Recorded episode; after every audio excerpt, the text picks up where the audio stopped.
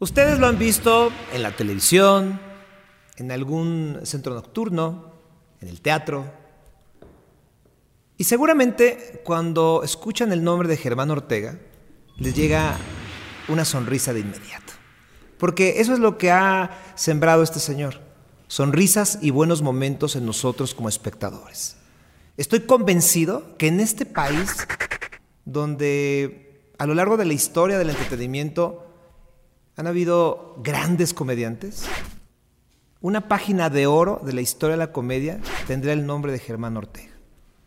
Pero no vamos a hablar ahora de la comedia, o tal vez sí, porque es muy complicado desligarlo a él de ello. Este día vamos a hablar de cómo es, cómo ha sido como papá. Germán Ortega, bienvenido a Cartas de Papá.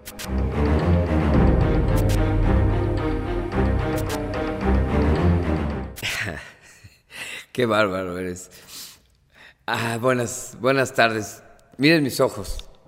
O sea, no, no, no hay manera. Le dije, traigo lentes porque sé que voy a llorar. Y la manera que me presentas, eh, híjole, no hay forma de, de pagar, ¿no? Cuando alguien se expresa de ti, obviamente viene detrás tu trabajo y se ve recompensado todos estos años que he trabajado al toparme a, que el universo me una o me, o me tope con gente como tú y que viniendo de ti, de un ser que admiro, Gracias, Germán. Que me presentes de esa manera no se vale.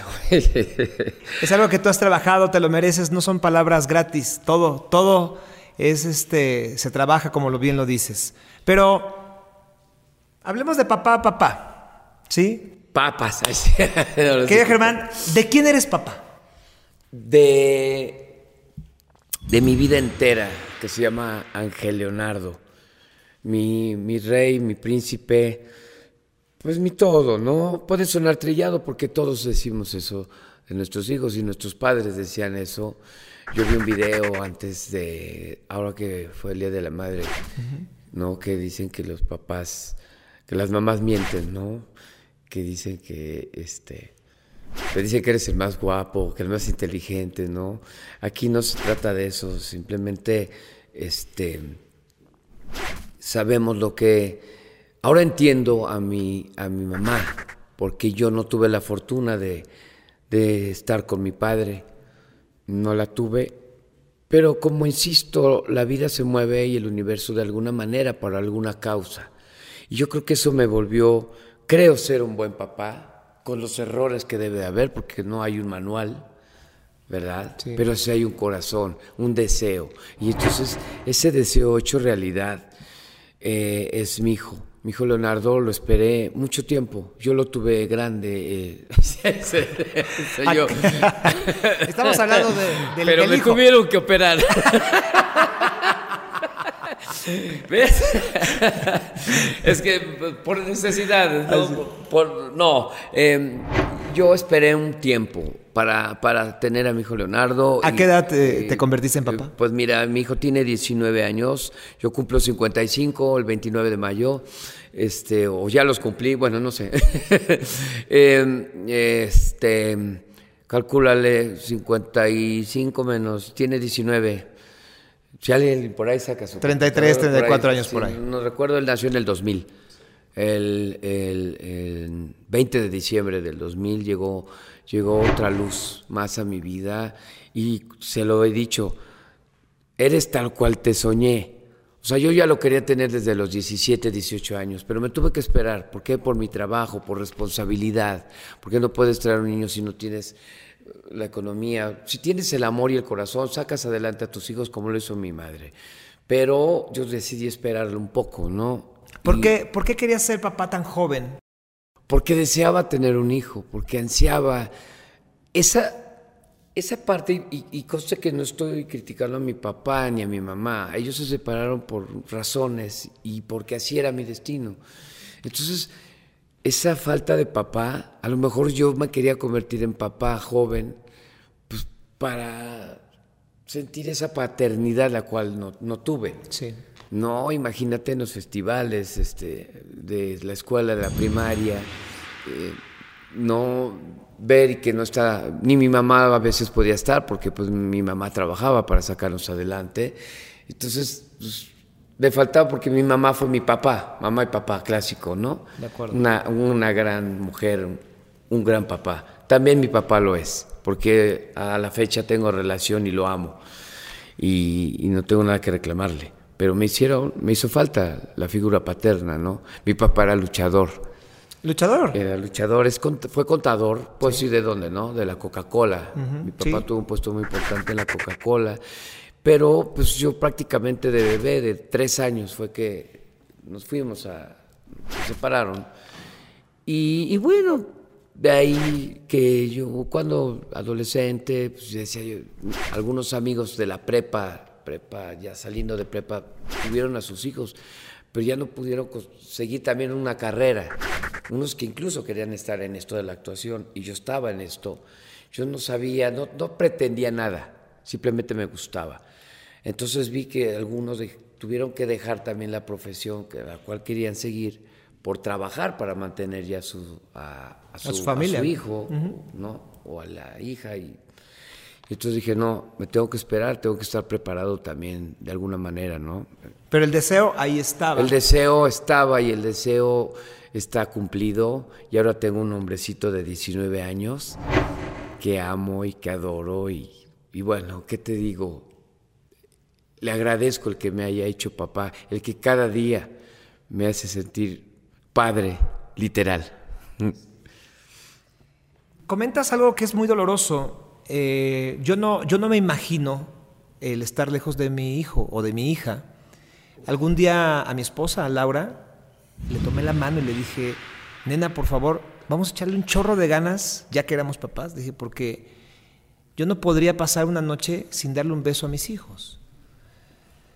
Entonces, ahora que tú platicas esta parte de, de- del no tener un, un papá, no porque haya muerto, sino porque se haya separado, se me hace una, una situación muy cruel. ¿Cómo tuviste tú que trabajar ese abandono? Pues mira, eh, como niño tal, no sabes qué hacer. La vida te va enseñando, la vida te va guiando. Tuve, tuve muchos papás porque fui un sobrino muy querido, ¿no? Por la situación que vivió mi mamá y todo, mis hermanos vivían con mi papá, entonces nos fuimos a casa de mis abuelos, entonces prácticamente mi abuelo se volvió mi, mi papá y ahí vivían todavía hermanos de, con mis abuelos de mi mamá, que todavía no se habían casado, entonces como que yo era el, el- el niñito tierno, chistoso, porque siempre los hacía reír y todo, y pues imagínate que me, me, me apapachaban, ¿no? Pero sí, sí, sí, sí se sentía cuando, pues ya cuando tienes ocho años, empiezas a comprender que el Día del Padre, los festivales, este, tu cumpleaños, cosas así, y dices, ¿y mi papá dónde está? Empieza, empiezas tus 12 años, empiezan preguntas que no se las podía yo hacer a mi mamá y ni a mis hermanos. O sea, Freddy me lleva cuatro años, pero él y yo nos reencontramos ya él teniendo 14 y yo 10. Fue el que llegó a vivir a casa de mi mamá y mi otro hermano Raúl, pero ahí es cuando te empiezas tú pues no sé de qué manera la vida me fue guiando, pero a mamá no le podía preguntar, oye, mamá, fíjate que me pasó esto, me pasó esto. De pronto, este, en la mañana me pasó algo que yo no, para mí es raro, ¿no? Cuando empieza la pubertad, ¿qué pregunto? Cuando eres adolescente, ¿a quién le preguntas cómo reaccionar ante una relación sexual?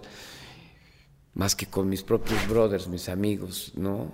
Que no siempre es la mejor Y guía. que no siempre es la mejor guía. claro. Aunque salga de- del cariño, ¿no? Claro, claro, porque tampoco saben y, y yo también, unos de mis mejores amigos también no vivían su papá con ellos, pero pues yo creo que la- ya tienes, vienes con un destino y tienes que tomar la vida como viene, ¿no? Y fui aprendido, así que como en la actuación, yo nunca, yo nunca pisé una escuela de actuación, eh, y bueno, agradezco tus palabras del principio, pero mi escuela fue el escenario. Y ha sido y lo seguirá siendo. Alguna vez platiqué con un especialista en el cerebro, un neurofisiólogo, y le pedí consejo respecto al ser papá, desde el punto de vista de la formación del cerebro. Y él me decía, Sergio, la etapa más importante de un hijo es entre los 9 y los 12 años, tal vez hasta los 14. Porque de acuerdo al desarrollo del cerebro, es cuando se empieza a formar el juicio y otras cosas. Dice, entonces, apapacha a tus hijos de los 9 a los 12, los 13, porque después va a ser muy difícil que las cosas cambien. Yo te conozco y siempre he encontrado una persona amorosa y cálida y solidaria y empática. ¿Cómo el niño Germán que no tuvo a su papá y ese abrazo del papá en los momentos más complicados termina siendo una gran persona? ¿Cómo lo hiciste?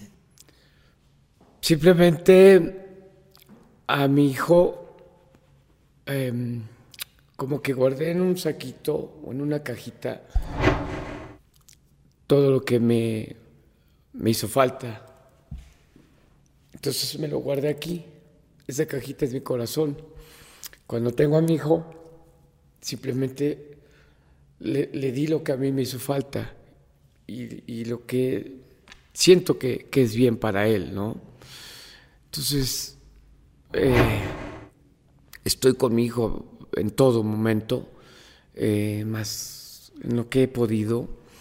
Entonces, yo creo que esa, esa fue mi escuela y ese era mi destino, o el destino para él, para, creo, que tuviera un gran papá, un papá luchón, un papá que no se rinde, un papá que, se, que a veces se, se agacha, que llora, un papá que a veces tira la toalla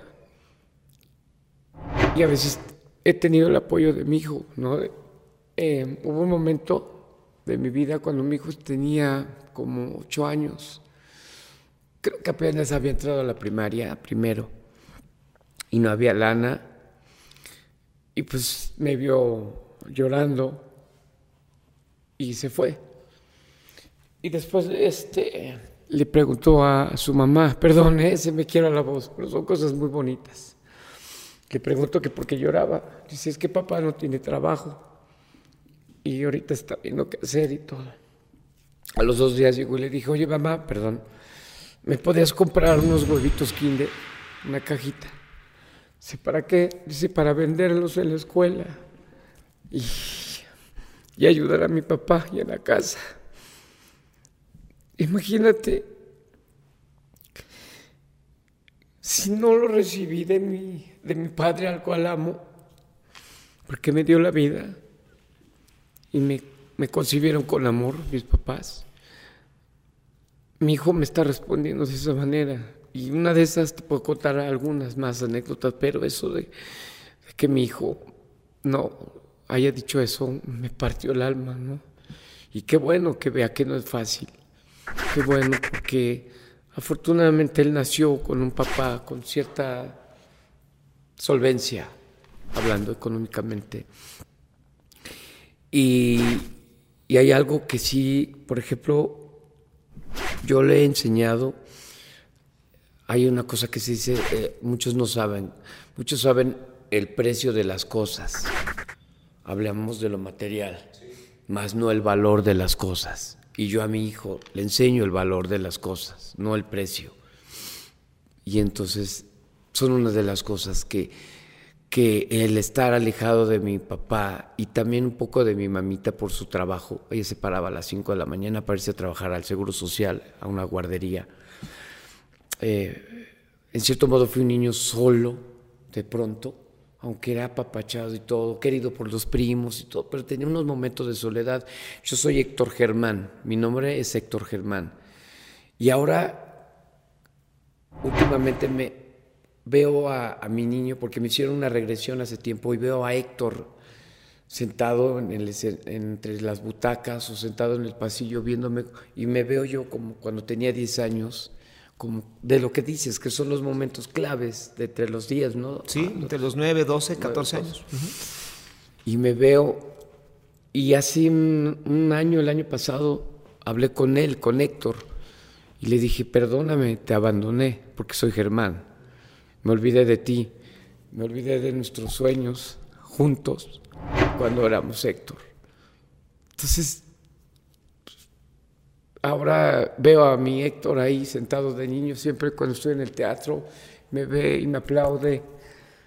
Y si estoy triste, pues me, me abraza, me dice, no llores, de verdad lo veo. Y entonces estoy en un momento muy, muy bonito y una etapa de papá desde que supe de, del embarazo de, de, mi esposa. Desde ahí ha sido para mí maravillosa la vida, ¿no? Con sus pros, sus contras, como todo. ¿Decidiste dejar a Héctor y, y, y tomar a Germán por algo en especial? El nombre artístico. El nombre artístico, este, cuando nos juntamos mi hermano y yo, tenemos un grupo y Freddy ya era Freddy Ortega y tenemos otro, otros compañeros, éramos un grupo, era la Sociedad de los Comediantes Muertos. Y entonces, este, yo dije, no, pues yo me voy a poner un nombre, porque para esto mi abuelo no le permitió a Freddy, mi hermano es José Miguel, no se llama Freddy, que no nos engañe. en exclusiva. Sí, en exclusiva. José Miguel, un nombre de caporal de telenovela. José Miguel, cepille los caballos, hijo de la chica. Y entonces, eh, ya en el, cuando él se puso en Cachún Cachún, él estaba como escritor, se puso, eh, primero papá le dijo, porque estudiaba contabilidad mi hermano, y le dijo, este, eh, si tú dejas la contabilidad te olvidas eh, del despacho y no sé qué. Pues, como papá te dice, no, no, creen en esto, ¿no? La familia no creen, muchos no creen cuando te vas a dedicar a este medio, no es nada fácil, nada hay muchos sacrificios, pero valen la pena. Este, dijo, no te puedes poner, y se puso José Miguel Rojas como crédito. Entonces, mi pa le dijo que no, que no estaba de acuerdo. Cambia su crédito y se pone el apellido paterno, bueno, el materno, perdón, Carpinteiro, con Y al final. Así siempre digo, Carpinteiro con Y al final. Y se pone, eh, se pone Miguel Carpinteiro mi abuelo es Miguel Carpinteiro y tiene un hijo que es Miguel Carpinteiro también y ve su nombre Miguel Carpinteiro en Cachún, Cachún y ya estábamos viviendo con mis abuelos. Y dice, no quiero mi nombre, y tú no eres Miguel Carpinteiro, tú eres Miguel Rojas, y lo regañó, y X. Entonces ya Freddy se vio así a lados. Llegó al nombre de Freddy Ortega. Freddy Ortega por Kenny Ortega, porque admiramos mucho a Kenny Ortega desde, desde entonces, que era el coreógrafo, de, después fue de Michael Jackson. De Michael Jackson, ¿sí? Pero en ese entonces era coreógrafo, me acuerdo de varios y lo admirábamos mucho. Se puso Freddy Ortega y yo ya me puse Germán Rivadeneira, hazme el favor. bueno, no está lejos del carpinteiro. o sea, la neta se llama mamón y no tengo la finta de Germán Rivadeneira. Señor Rivadeneira, si dice que parezco hindú, indocumentado. Bueno, pues mira, lo diré de broma, pero hago una, una pausita rápido. Estuve en Dubái y yo tenía el cabello suelto y andaba de barba. Y pues tengo el ojo pintado y nariz como aguileña. Bueno, ya me lo operé.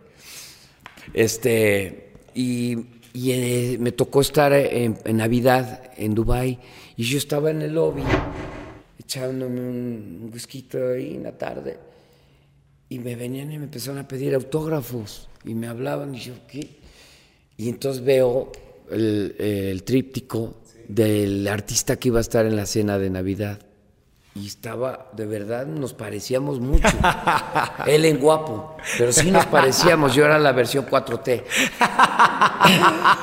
o sea, cuatro tortas. y este, y tacos, lo que quieras. Y, y, me pedían autógrafos y yo, y en inglés y todo, y, ah, of course, y, y, veía las letritas y les medio hacía letras mamonas ahí. Como estaba el nombre de él, ¿no? Pues lo copié. Y di autógrafos y yo, vaya, al rato ya andaba yo hablando. No, no, no, no, pero fue, fue, fue muy padre. El Entonces tú adoptaste el Ortega por tu hermano. Después ya dije, nos separamos del grupo y nos quedamos Fred y yo, tuvimos un primer show, la Sociedad de los Comediantes Muertos, tuvimos un gran éxito, pero después, bueno, X, Y, Z, lo que te conté, que algunos tuvieron que meterse a trabajar por alguna cosa, nos quedamos Fred y yo. Le digo, oye, güey, pues vamos a hacer un show nuevo pero pues si somos hermanos, de modo que tú, Freddy Ortega y yo, Germán Rivadeneira, que además a la fecha digo, Dios, ¿por qué lo hice? Y entonces dije, pues somos hermanos, güey. Entonces estaba yo con ponerme eh, este, Héctor Ortega o Germán o, Rafa Ortega, me iba yo a llamar Rafa, no me preguntes por qué, pero me dicen, güey, pues eres Héctor, sale Héctor Ortega, y Germán, le digo Germán, me gusta cómo suena Germán Ortega, y de ahí Freddy Germán Ortega, Freddy Germán Ortega, hasta que llegaron, a, llegamos a adoptar los Masca Brothers, pero por eso me puse el Germán Ortega. Qué bueno que, sanaste eh, esta distancia con, con Héctor, con el Héctor chiquito. Sí. Con el Héctor que, que de pronto abandonaste. Ahora, hablando de tu paternidad, Germán, nosotros tenemos en el escenario desenvuelto, ¿no? Amo del escenario. Pero el escenario de ser papá es muy complicado. Como bien dices, no estudiaste actuación, pero lo sabes hacer. Pero tampoco nadie nos enseña a ser papás, aunque estudiemos. ¿Cuáles, son las, ¿Cuáles fueron las cosas más complicadas cuando nació tu, tu ángel a las que te enfrentaste? Em, una de las cosas más complicadas fue que nació en un momento que, que los mascabrodos estábamos en en nuestro, ¿cómo le dice? ¿Cómo le en su momento, en su boom. Sí, como, y bendito, ¿eh? Que, que, que, a nosotros nos ha tocado esta, esta, ¿cómo se llama? Rueda de la fortuna, estar arriba, estar abajo, estar arriba, ver, adoro eso, porque la vida me ha hecho, me ha hecho valorar muchas cosas, gracias a eso. No siempre hemos estado en el top, y menos ahora con redes, o sea, yo no critico a los youtubers ni nada, porque también trabajan claro. y viven para eso y entretienen a mucha gente y muchos dan buenas cosas aportan buenas cosas. Y bueno, este, se me fue, se me fue lo de... Que llega Ángel Leonardo en un ah, momento en el que usted está en... Y, yo viajaba, viajaba mucho, incluso embarazada, Angélica, pues era giras de Tenorio, grabaciones de la parodia y después se volvió otro programa, salió otro unitario que era el privilegio de mandar de los políticos. Entonces yo vivía en los foros y vivía en, este, de gira y a veces llegábamos del aeropuerto y vámonos corriendo a grabar y todo. Eh, en lo más que pude estar, ¿no? Siempre le hablaba a la pancita, en el vientre de mamá, hijo, ya se va papá, te amo, pórtate bien, no sé qué, o le ponía música y todo, pero siempre le hablaba. Ese es un detalle muy bonito porque cuando nació me lo llevaron a la incubadora porque este, tenía algo, no sé, no recuerdo ahorita qué era, pero lo, tenían en la incubadora. Y estaba respirando muy agitado, muy agitado, muy agitado. Entonces, al segundo día me dijeron, puede bajar a ver a su hijo, por favor. Sentí horrible porque mi mujer eh, tiene diabetes. Y entonces pues, nace mi hijo, fue con muchos cuidados, con un aparato especial para la glucosa, para todo eso. Entonces nació con una alteración. Entonces estaba muy agitado mi hijo. Mi esposa se me puso mal en la, en, la mañana de ese día, del segundo día. Se me fue porque creo que se le disparó la, glucosa o le dio como hipoglucemia, porque a veces le sube mucho, le baja mucho el azúcar. Entonces me dicen los doctores, yo sabiendo que mi hijo estaba en el incubador porque estaba en un tratamiento o no sé, y sientes horrible, ¿no? Y dije, Dios, pues, tengo que ser fuerte. Y siempre lo he sido. Bueno, no siempre. A veces es bonito llorar y, derrotarse para, para tomar impulso. Claro. Y ya llegué y lo vi boca abajo a mi niño. Y efectivamente, respirando muy rápido. Y me dice, este, pues ahorita le estamos poniendo esto, esto. Y luego lo puedo tocar. Me dice, sí, y, hablarle, y, adelante. Por Dios, meto la mano y lo toco. Digo, Leonardo, mi rey, aquí estoy. Y hace, ¡pum! Ahí quedó bonito, su respiración fue normal y, y todavía salimos del hospital sin él. Se tuvo que quedar dos días. Y el mero 24, él nació el 20.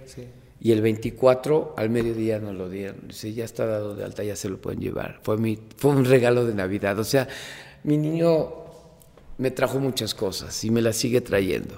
Es inolvidable ese primer contacto con la piel de un bebé. Y la voz.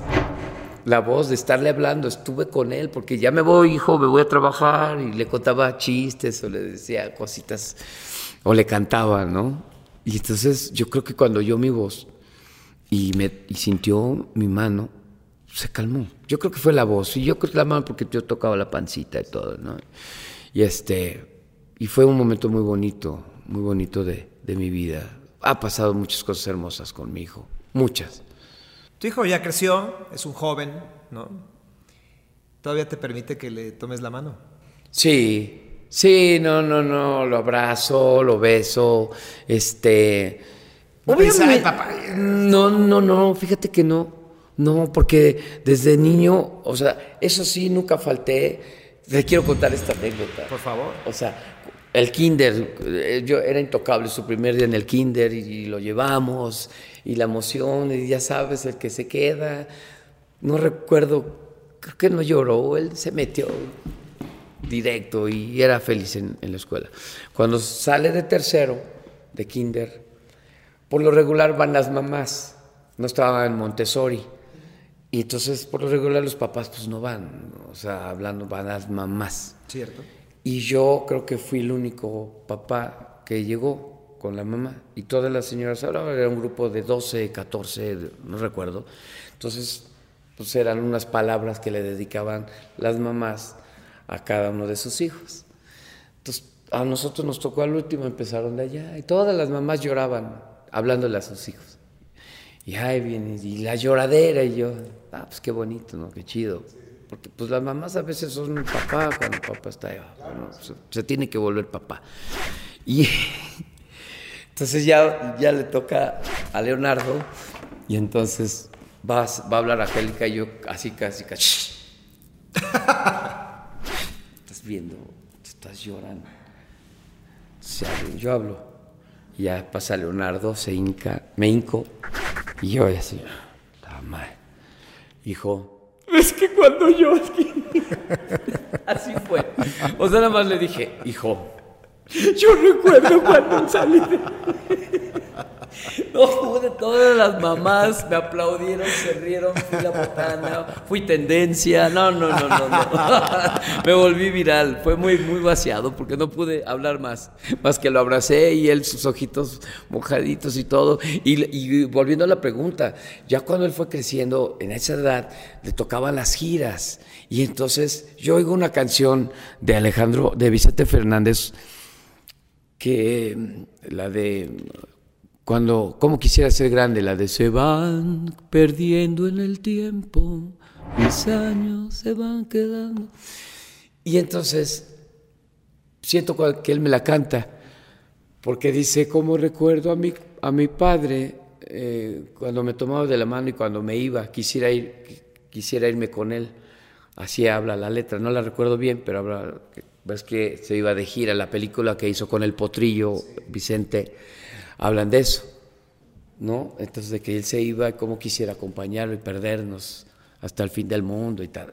Entonces yo me acuerdo cuando me iba y salía y él se asomaba en la ventana en sus pañalitos y todo y me decía adiós y, y lloraba.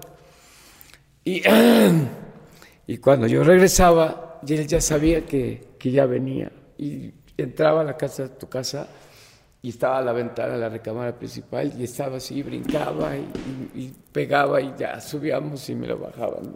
Es- son cosas que, que valoro y que digo, llegaron en su momento, se me juntaron como yo, papá, hijo, ¿no? Hijo, papá, y el amor de mi padre ahora lo tengo de otra manera. Le hablo, le pido consejos, papá, fíjate que esto, que el otro, ¿no? Y, y- y- y así lo quiso el destino. Y si no hubiera sido por eso, tal vez no sería, no hablo de buena o mala persona, no sería la persona que soy o no sería el padre que soy ahora. Gracias por compartir esta anécdota. Yo esperaba a mi papá también en la ventana. Mi papá ya no, ya no vive. Vivíamos, bueno, éramos nómadas entre la casa de los abuelos maternos y los abuelos paternos. Y esperaba como a las 5 o 6 de la tarde que mi papá apareciera en- por la calle y yo estaba, me subía a un sillón y lo veía en la ventana. Todavía sigo esperando a mi papá, pero mi papá ya no puede rezar porque mi papá ya murió. Mm, Lo siento mucho. Pero Freddy, ¿cómo Germán. perdonas? ¿Cómo perdonas? Germán. Perdón, perdón. Siempre me dicen Freddy. Y ni siquiera se llama Freddy el otro. Además ni se llama Freddy. De hecho hice un relato en Relatos Macabrones, porque todos me dicen Freddy, hice un relato de plano al grado de, de llevarlo a la televisión, de que todos me dicen Freddy. y ya el relato acaba en que me dicen, cámbiese de nombre. ¿Cómo? Pues póngase Freddy. Y así, no como Freddy, Freddy Ortega. Digo, no manches, vamos a aparecer grupo este, de, ¿no? de cumbia, de eso, los Freddys, ¿no? Y dije, no, pero bueno, esa anécdota suele pasar. Fue- no, suele pasar, no pasa nada. Y este. Lo que quería preguntar es, ¿cómo perdonas a tu papá? Porque no es, no es una historia aislada. En muchas familias de nuestro país sucede. ¿Cómo perdonar? Mira, la palabra perdonar, eh, para mí es muy difícil esa palabra. Yo me perdono a mí por mis errores, a mí, pero yo otorgarle el perdón a alguien, ni que fuera un- el César o que fuera Dios o que fuera... Para mí se me hace una palabra más allá de, de lo que un ser humano puede otorgarle a otro. ¿Quién soy yo para perdonar? Perdónate tú. Me perdono en ti. ¿Me entiendes? Simplemente yo ya mayor entendí las cosas. Como, como, como si como adolescentes cometemos errores. Porque de niños no, yo no los llamo errores, simplemente es parte del crecimiento. Como adolescentes cometemos errores y como adultos ya a la fecha cometemos errores y a veces sin querer, no las piensas y la vida te va enseñando, ¿no? Entonces yo extrañé a mi papá sí, pero jamás, jamás eh, llegué a, odiar a papá, lo llegué a necesitar. Y en algún momento que yo me junté con él, echándonos unos, unos, unos tragos, y llorando le dije, ¿por qué nunca me viste, cabrón? ¿Por qué nunca me fuiste a ver? ¿Por qué?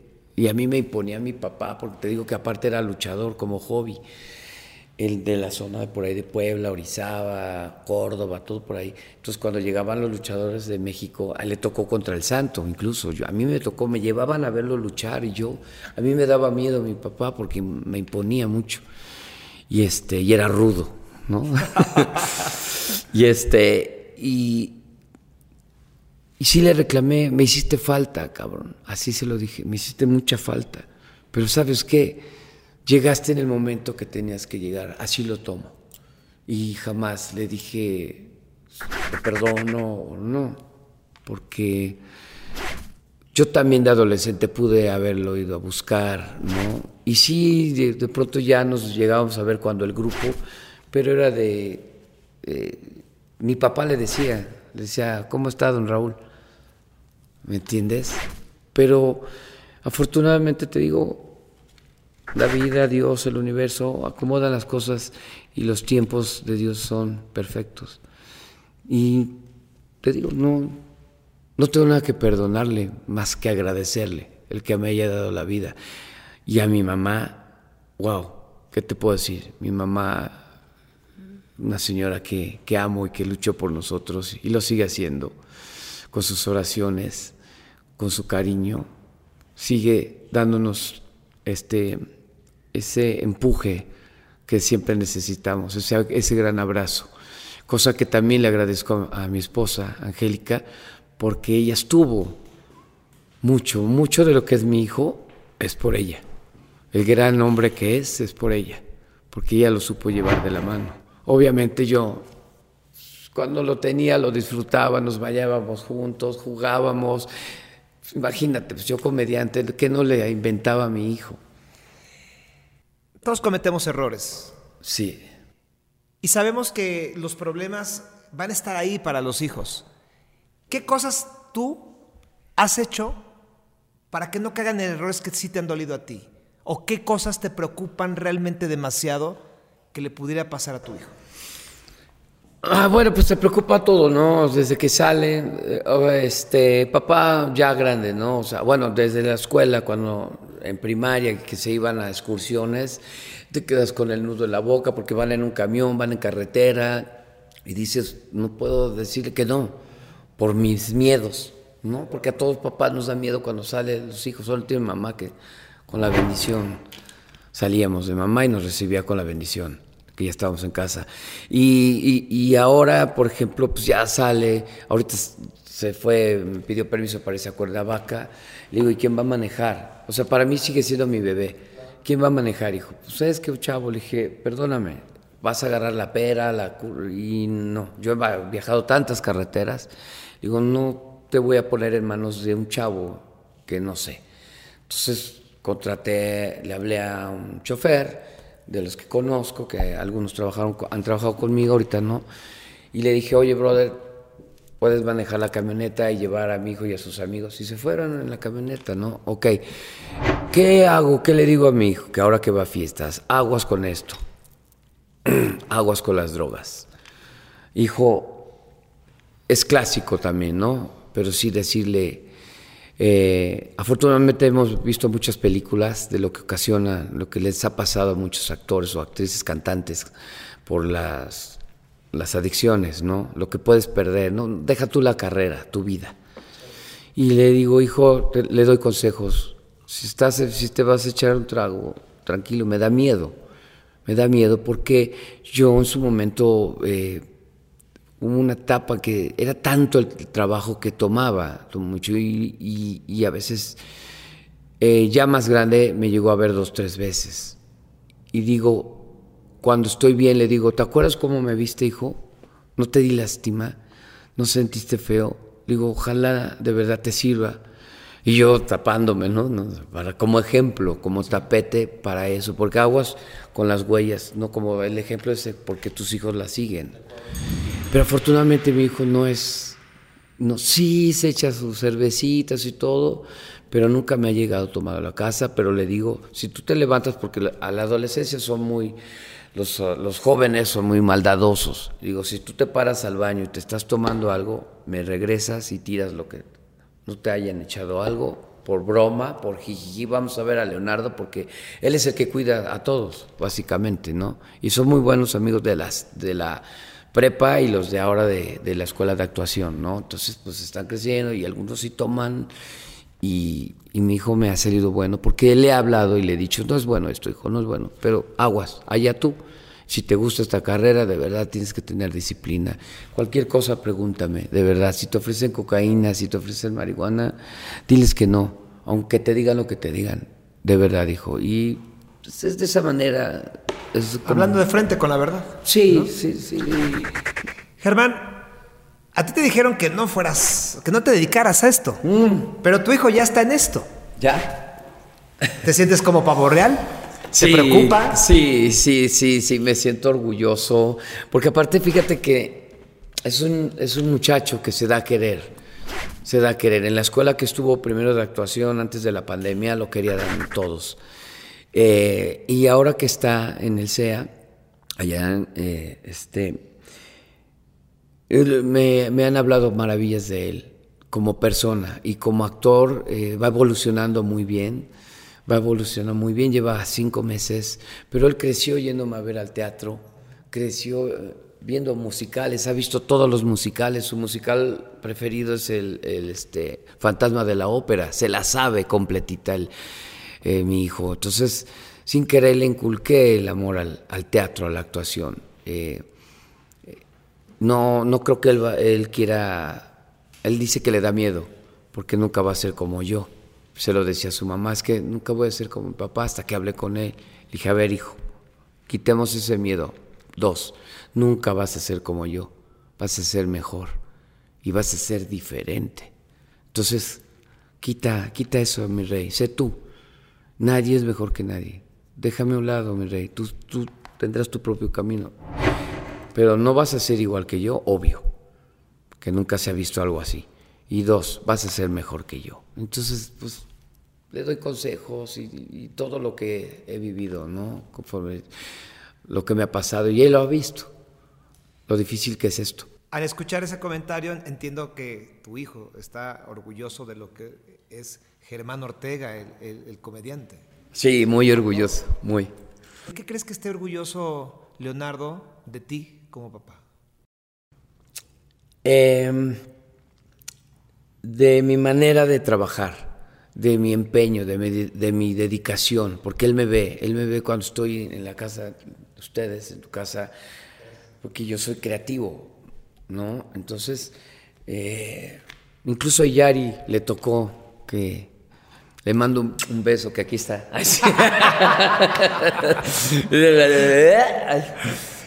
Pero, este, y, y, yo me ponía a escribir y mi hijo me veía cómo subía con una hoja, ya estaba así, y ya me ponía a leer. Y digo, no, esto no, y me bajaba. O luego llegaba con unas servilletas y estábamos en un X lugar agarraba y se me ocurrieron ideas, y digo, ay, se me ocurre esto, una servilleta, y empezaba a apuntar, y ve cómo me levanto, cómo, cómo he luchado, cómo, o ve por las que he pasado, ve las injusticias, porque él ha sido cómplice de, de muchas injusticias que nos han pasado, a mi hermano y a mí, eh, pero que nos han hecho muy fuertes, y cosa que, que hemos trabajado tanto, que lo puedo decir, ¿no? Lo digo con humildad y a la vez con orgullo y sorprendido, que estemos trabajando a la vez para Televisión Azteca, a la cual queremos, respetamos y estamos eternamente agradecidos, porque en el momento que nos recibieron, nos recibieron, y en el momento que nos fuimos, nos despidieron igual, así con un gran cariño y con el corazón. Y entonces ahorita estamos en las dos televisoras rivales, eh, eh, yo tengo un sueño por ahí, pero es bonito, como la, la, canción de John Lennon, de Imagine.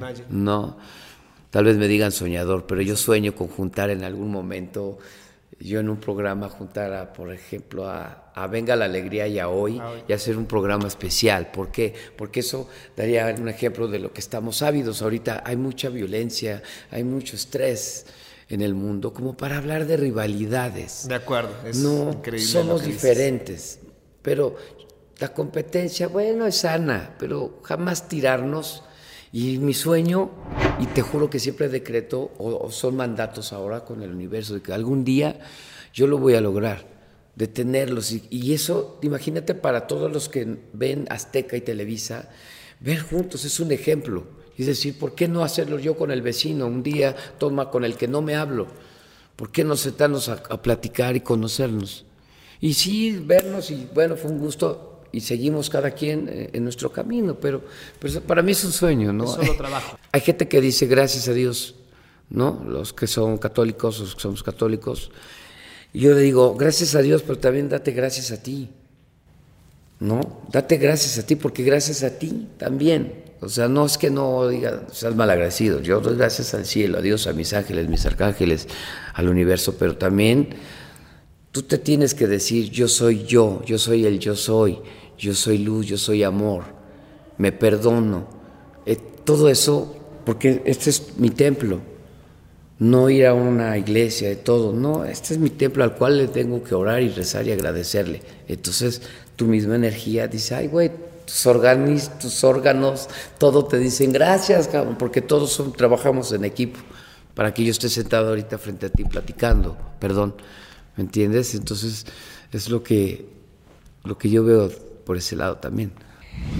Germán, es muy. Esta, esta pregunta te la quería hacer porque en mi casa, por ejemplo, eh, cuando yo era pequeño, pues prohibidísimo las malas palabras, los albures, etc. ¿no? Tu comedia es muy fina, a veces traspasa la línea un poquito más, ¿no? pero va por ahí. ¿Cómo fue esta formación de tú siendo un comediante, así, de esta forma, y decirle a Leonardo, no digas malas palabras. Y lo comento porque esto lo está viendo papás y mamás que de pronto dicen, bueno, ¿y cómo le hacen? ¿O cómo, cómo salgo? Ahora mi hijo dijo una mala palabra. ¿Tú cómo te enfrentaste a ese tema? Que puede ser no importante, pero está ahí en la preocupación de todos los papás. Mira, em, en primera en casa, eh, en tu casa, en la casa de todos ustedes, Nunca me oyó decir, no hay malas palabras. porque nunca se ha sabido que una palabra apuñale a otra. Hay actitudes. Tú a un perro, ¿puedo decirlo? Por decir un Sí, ejemplo. por favor. Hay tonos, que eso es lo fuerte. Pinche, cabrón, en, enejo, eso. Hasta lo decimos cuando alguien es chistoso, o sea, es un pendejo, o sea, de- pero de, de- de ese, de corazón. Entonces, yo el ejemplo es en un perrito.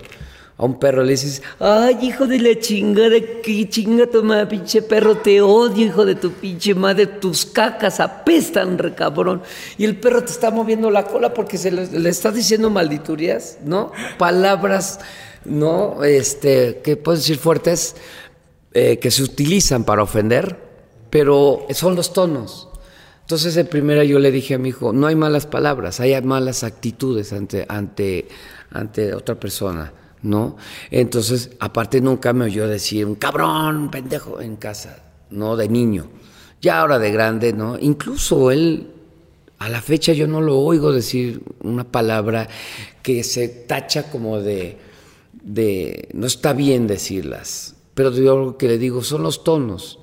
Y para ofender a alguien no necesitas decir un cabrón, un endejo, hijo de la... No. Hay palabras, las, o sea, las, la, boca es la, como es el arma ma- más fuerte que tenemos, más hiriente que puede tener un ser humano. Entonces, digo, pues la actitud y el, y el tono, ¿no? Pero me veía en el teatro y, y obviamente le digo, esto, hijo, se oye mal si lo dices en la escuela, te lo van a tomar a mal, esto no está bien.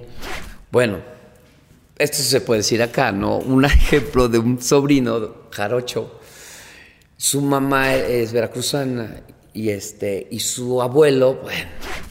Entonces cuando el abuelo llevaba al, nieto al baño, lo llevaba a hacer pipí y entonces le, le sacudía su pilín y no y le decía X cosa.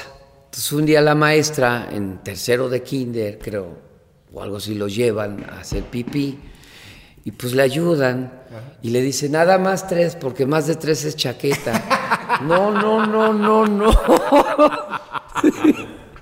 Y el niño no sabía que. ¿Me entiendes? Entonces los niños son inocentes. Lo que yo les decía a mi hijo, mi rey, esto que oíste en el tenorio, esto que no, porque me veía en el tenorio o llegaba. Pero estaba muy bebé cuando iba al, iba al Masca Brothers, pues ya tenía 3, 4 años y ya entendía lo que decíamos en el Masca, pero nadie salía ofendido. Nuestra comedia, como bien dices, eh, yo crecí escuchando a Chaffy Kelly, los reyes del albur hoy por hoy, Chaffy Kelly, y aprendí a alburear. Entonces, desde chiquito, desde chavo.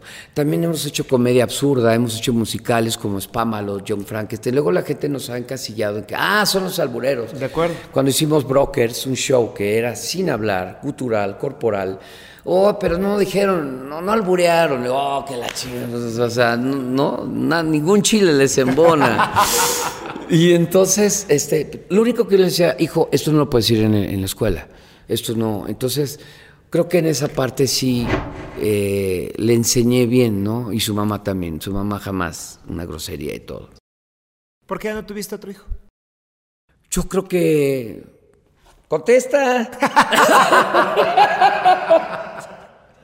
A ver, va a hablar. Hablemos claro. Mira. Pues, eh, mira, yo creo que no se dio y yo ya estaba un poco grande y, y- y, pues así se dieron las cosas. Si hubiéramos querido tener otro, otro bebé, eh, muchos dicen la parejita, le digo, no mames, pues qué perros, vamos a tener la parejita. Le digo, no, bienvenido, otro varón o una, una nena. Sí me hubiera eh, gustado tener una, una niña, pero luego dice que las niñas se parecen a los papás. Dije, no, déjalo así, déjalo así. Me puse peluca un día, dije, no, no, no, me puse vestidito, dije, no, no quiero una hija. Pobrecita, va a sufrir.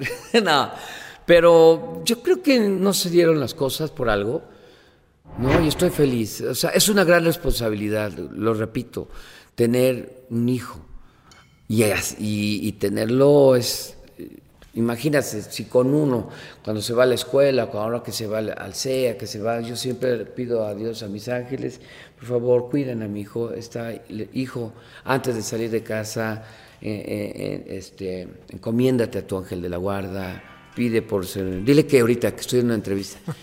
Este, ¿Ves? Es que hay que estar en todo.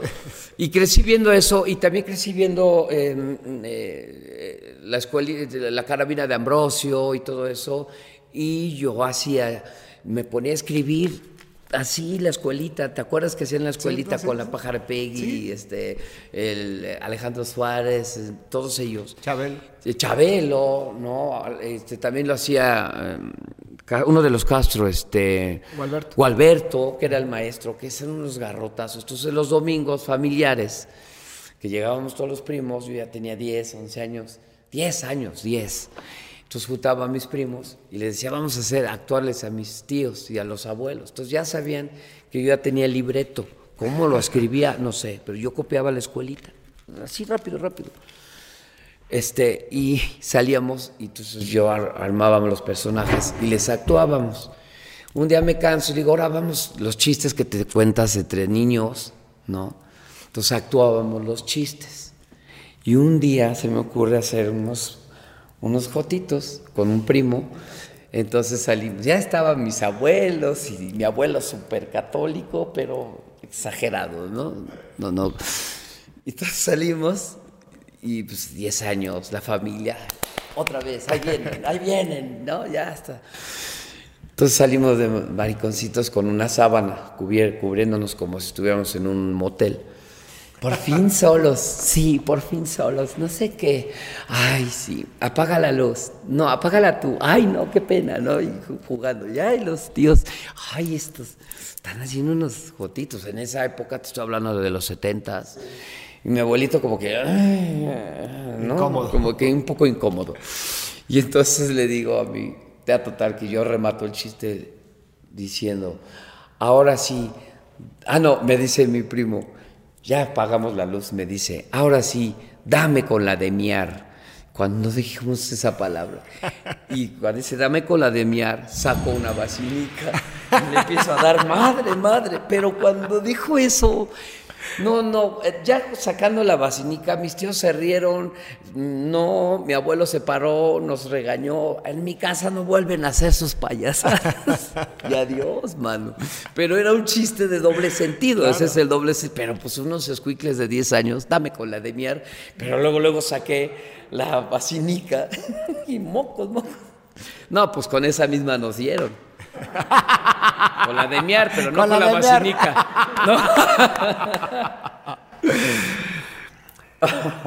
Germán, quiero que veas.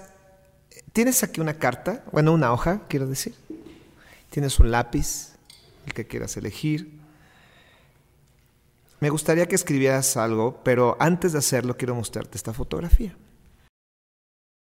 Ay, esa foto es para mí de lo más hermoso. Ve cómo me mira. Y tenemos esa, tenemos esa foto de hace dos años. Nos sentamos haciendo la misma. Él ahora como de 17 años y yo con la edad que tengo. Tratamos de hacer la misma foto. Y es. Ve la conexión que hay. Ve la conexión que hay. Así es. Es. es no, simplemente estoy viendo Estoy viendo la vida, estoy viendo la luz, estoy viendo, eh, yo que soy católico, estoy viendo a Dios ahí. Viene esta foto, Germán. Por favor, escribe una carta que algún día se la darás a tu hijo. No hablando necesariamente de esta foto, sino recordando la primera vez que lo viste. ¿La primera vez que qué? Que lo viste. Uy, me voy a tardar. Vamos a un corte comercial. Dice mi rey, mi luz, mi todo, mi razón de vivir, mi motor, mi anhelo y mi más grande sueño hecho realidad. El latir de mi corazón. Gracias por darme el regalo de ser papá. Gracias por ser mi hijo. Gracias por ser mi maestro. Gracias, gracias, gracias. Aquí estoy para ti hoy y siempre. Atentamente tu papá. Te amo. y un corazón. Querido Germán. Podría escribirle un libro. Seguramente que sí. Es maravilloso escucharte, es maravilloso tenerte aquí cerca. No solamente es lo que dices, sino lo que transmites. Gracias por darme la oportunidad de, de sentarme en la mesa con uno de los comediantes más grandes, pero sobre todo con alguien que ama tanto a su hijo y que esto traspase la pantalla, que traspase las cámaras, porque muchos papás de pronto no encontramos por dónde y nos, nos llena de miedos. Sí, claro. Y saber que alguien tan exitoso como tú también pasa por eso, termina siendo reconfortante para quien lo escuche. Gracias por estar en Cartas de Papá. Te quiero mucho, te admiro y te respeto. Hermanito, gracias, gracias por, por, tu generosidad, gracias por tus bellas palabras que me las no son palabras, ahora se volvieron un tatuaje, nunca se me va a olvidar eh, cómo te expresaste de mí, lo que me acabas de decir, viene de un, de un gran ser humano, de un gran hombre, de un gran papá y de un gran ejemplo a seguir. Y las tomo y las recibo con todo mi amor y obviamente la invitación. Soy muy agradecido, gracias porque son momentos que yo no lo tomo como un programa, sino como una plática con un amigo y con muchos amigos que a veces necesitamos desahogarnos. Y si, y este momento ah, me sirvió para eso, claro que me sirvió y me está ayudando mucho a recordarme quién soy y por lo que tengo que seguir luchando. Dejemos a un lado mi carrera por mi hijo y por ser un gran papá. A todos los papás, en su día, felicidades, felicidades, felicidades. Y a todos nuestros hijos, varones, que, sea, que estén viendo esto, te lo digo, hijo, vas a ser mucho mejor papá que tu abuelo, que tus abuelos, que son maravillosos vas a ser mucho mejor papá que tu papá propio. En todo me vas a superar, mi rey. Amén. Germán Ortega.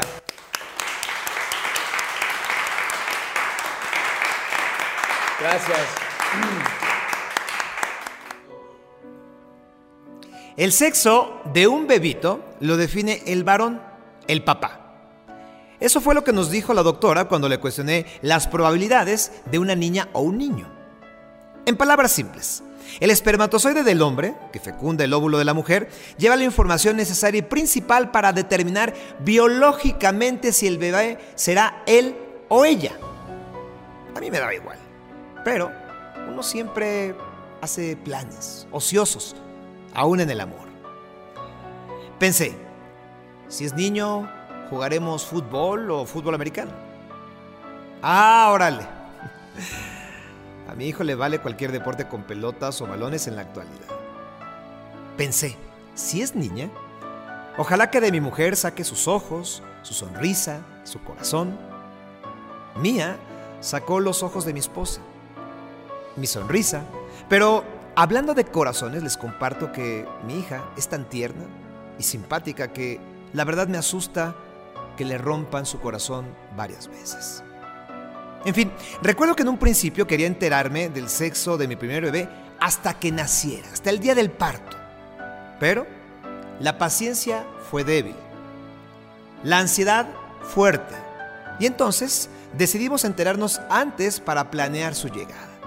Digamos que preferimos dejar a un lado la sorpresa y optamos por la practicidad. Y así me encontré con mi primer aprendizaje. Un papá, entre más práctico, mejor. Postdata. Ser papá es como hacer ejercicio a diario. Hay rutinas que nos cuestan más que otras. Hay rutinas que odiamos. Pero todas, cada una de ellas, hacen más fuerte nuestro corazón. ¿Y saben? Ahora puedo decirles que en este ejercicio de la vida no hay corazón más fuerte que el de un papá. Soy Sergio Sepúlveda. Estas son Cartas de Papá.